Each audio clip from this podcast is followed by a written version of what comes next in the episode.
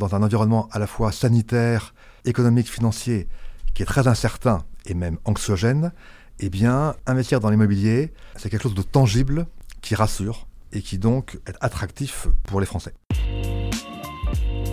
Le podcast, le rendez-vous expert du Crédit Agricole.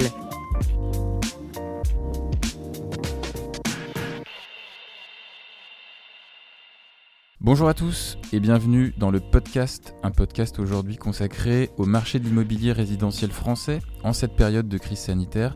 Durcissement des conditions d'attribution de crédit et la récession post-Covid auraient de quoi créer des incertitudes sur ce marché Pas forcément, selon certains experts, d'autant que les taux d'intérêt restent bas. Les cinq années de hausse des prix de l'immobilier seront-elles interrompues par la Covid-19 Se dirige-t-on vers une bulle immobilière? Quelles sont les perspectives pour 2021 avec nous pour en parler, notre expert du marché français de l'immobilier, Olivier Éluard. Bonjour. Bonjour. Vous êtes économiste aux études économiques du Crédit Agricole. Olivier Éluard, quel a été l'impact de la crise du Covid sur le marché immobilier au premier semestre? Alors, il est évident que pendant les mois de mars, avril, mai, donc la période de confinement, il y a eu un quasi-blocage du marché et un choc en termes de vente. Les ventes de logements anciens comme neufs, ont baissé d'environ 40% sur cette période par rapport à la même période un an avant. Donc évidemment, un choc marqué. Mais pour l'instant, ce choc paraît assez court, assez limité, et comme on va le voir, il y a une reprise du marché dès le mois de juin. Et les prix, pour l'instant, tiennent bien.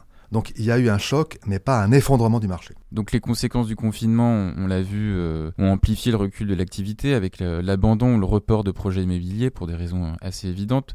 Donc vous dites depuis début juin, en revanche, le marché semble repartir. Dans quelle proportion? Alors effectivement, si on prend les chiffres de l'ancien, les ventes de logements, y compris même au, mois de mai, en mai-juin, ont nettement rebondi et ont retrouvé les mêmes niveaux qu'elles avaient un an avant. On avait en gros 50 000 ventes par mois pendant le confinement. On est passé à 100 000 ventes par mois mhm. en mai-juin. C'est pareil pour les maisons individuelles neuves, avec euh, en juin et juillet un rebond et même un niveau un peu supérieur au niveau un an avant. Donc on voit que le marché de l'ancien comme du neuf a rebondi très nettement dès le moment du déconfinement. Mais si juste on fait le comparatif par rapport euh, à l'année dernière, sur la même période de janvier à juillet, fin juillet, en volume, est-ce que ce nombre il est euh, supérieur, équivalent euh, en décroissance par rapport à l'année dernière? Donc si on prend le semestre par rapport au semestre un an avant, on a évidemment un recul parce que pendant le confinement, on a quand même eu, comme je vous l'ai dit, une chute marquée des mmh. ventes. Mais comme ça s'est bien rattrapé et que le début d'année avait été bon, on a finalement une baisse d'environ 15% des ventes. Euh, Ce qui représente quoi? 90 000, 90 ventes? Quelque chose comme ça, dans de euh, mémoire? À peu près, c'est ça. Ouais. 100 000 et quelques, enfin. D'accord. Dans l'ancien. Alors comment est-ce que vous expliquez cette bonne tenue relative du marché? Quels sont les, les principaux éléments de soutien? Alors il y a d'abord un effet de rattrapage. C'est-à-dire que les ventes qui avaient été euh, initiées avant la crise ont été bouclées, finalisées pendant les mois de juin-juillet. Donc évidemment, ça c'est un effet ponctuel. Mais au-delà de cet effet ponctuel, il y a quand même des facteurs fondamentaux français qui sont, on le sait, très positifs mhm. et qui expliquent pourquoi le marché immobilier devrait plutôt bien se maintenir au cours des prochains mois. Et évidemment, avant tout, le très bas niveau des taux d'intérêt et donc des taux de crédit. Les taux de crédit restent toujours aussi bas, euh, à peu près 1,3% avant assurance pour un taux moyen d'un crédit habitat. Donc vous voyez, c'est extrêmement bas et ça reste assez stable sur les mois récents. Et puis un effet valeur-refuge dans un environnement à la fois sanitaire, économique, financier qui est très incertain et même anxiogène. Eh bien, investir dans l'immobilier, c'est quelque chose de tangible qui rassure et qui donc est attractif pour les Français. Comment ça se répercute au niveau, euh, au niveau des prix de l'immobilier? Que ce soit à la fois sur le, le neuf et l'ancien, en ruralité et puis dans les grandes villes?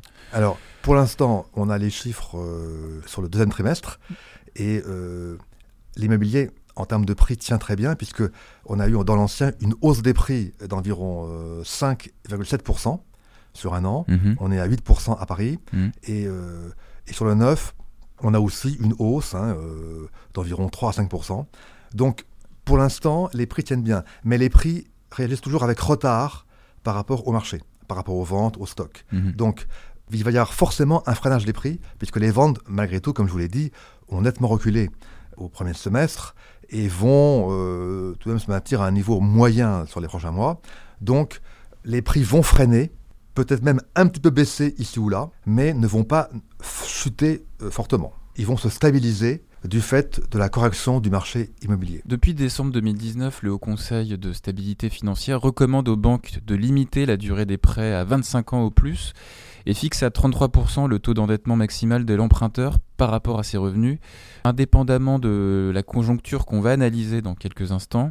Est-ce que ces éléments seraient de nature à rendre le marché moins dynamique? Oui, alors effectivement, euh, l'idée est bien de, disons, de limiter ces crédits à taux d'effort élevé, mais l'idée est en fait, on peut encore en faire, mais il faut que le, maximum de ces crédits à taux d'effort élevé soit de 15% du total de la production, alors que actuellement, enfin, on était plutôt de l'ordre de, 25 à 30%. On observe effectivement que ça commence à jouer puisque ce poids des crédits à taux d'effort très élevé, qui était d'environ 28% en 2019, n'était que de 25% au deuxième trimestre 2020.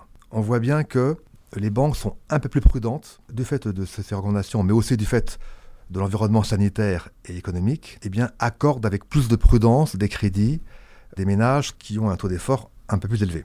Le risque, c'est que ça exclut du marché une partie des acheteurs, notamment les primo-accédants. Voilà, notamment des primo-accédants à revenus modérés qui évidemment ont du mal à boucler leur projet immobilier et qui donc ont en général un taux d'effort un peu plus élevé que la moyenne. Mais on voit quand même que pour l'instant, l'effet est modéré c'est un processus qui va être graduel et qui va donc euh, ne, ne, devrait pas trop pénaliser le marché. Alors d'un point de vue conjoncturel, il y a quand même euh, aussi donc de fortes inquiétudes sur euh, la croissance, l'évolution de la crise sanitaire, la suppression d'emplois dans certaines régions. Vous l'avez dit, les grandes villes affichent pour le moment une relative stabilité en termes de prix, mais elles pourraient connaître un réajustement à la baisse si l'activité économique est affectée.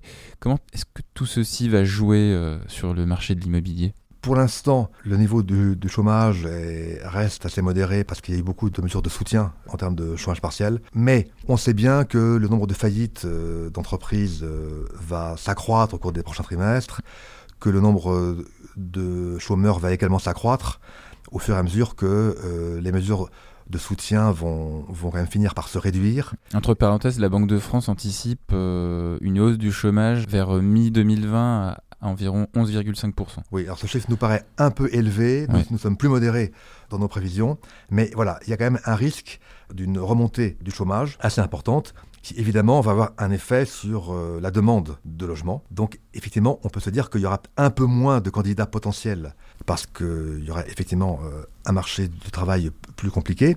Et puis, d'une façon générale, la confiance des ménages va rester euh, assez médiocre parce que dans un environnement où le chômage s'accroît, où euh, le virus euh, continue à circuler de façon assez importante, donc il y a beaucoup d'incertitudes à la fois économiques et sanitaires, eh bien ça n'incite pas forcément à investir sur 15 ou 20 ans et ça peut rendre certains ménages prudents. Dans ce contexte qu'on vient d'évoquer, est-ce qu'il n'y a pas un risque que le niveau des prix et leur évolution ne soient justifiés que par des anticipations de plus-value.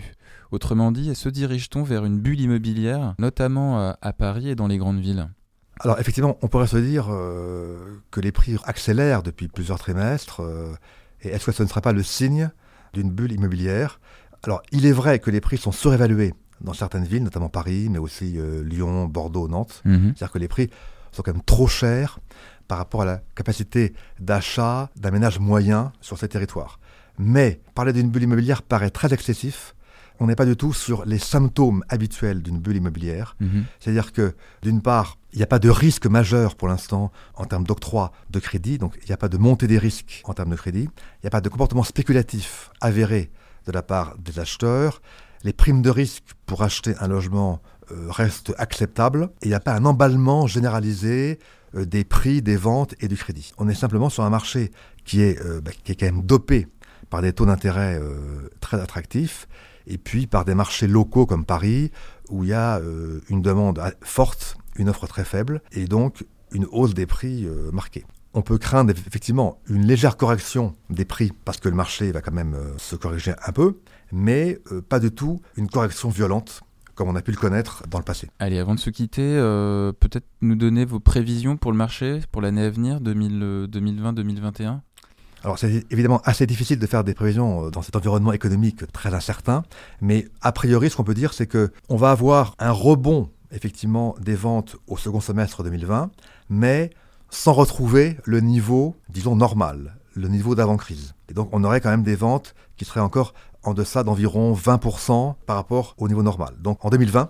on aura une baisse des ventes d'environ 20% euh, par rapport à 2019. C'est-à-dire que dans l'ancien, on avait 1 million 60 000 ventes en 2019 on serait plutôt à 850 euh, 000 en 2020. Un mmh. niveau très élevé, évidemment, en repli par rapport au record absolu de 2019. Oui, le record absolu de fin 2019, on était à 10% de croissance euh, par rapport à 2018. c'est ça. Et en 2021, ça continue un petit peu à s'améliorer, mais du fait de tous les bémols qu'on a apportés, notamment en termes de chômage et d'un crédit un peu plus prudent, eh bien, on serait à peu près à 900 000 ventes. Donc voilà, euh, encore une bonne année, mais un peu en retrait par rapport au record de 2019. Olivier Éluer, économiste aux études économiques du Crédit Agricole, merci. Merci. C'est la fin du podcast. Vous pouvez retrouver cette interview sur les pages Twitter et LinkedIn du groupe Crédit Agricole et notre page SoundCloud. Vous pourrez poser vos questions à nos prochains invités via ces réseaux sociaux. À bientôt. Le podcast, le rendez-vous expert du Crédit Agricole.